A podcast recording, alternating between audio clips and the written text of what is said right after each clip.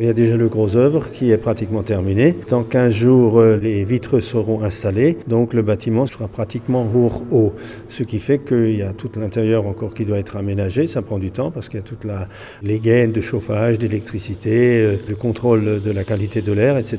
Les isolations, donc euh, ça prend du temps.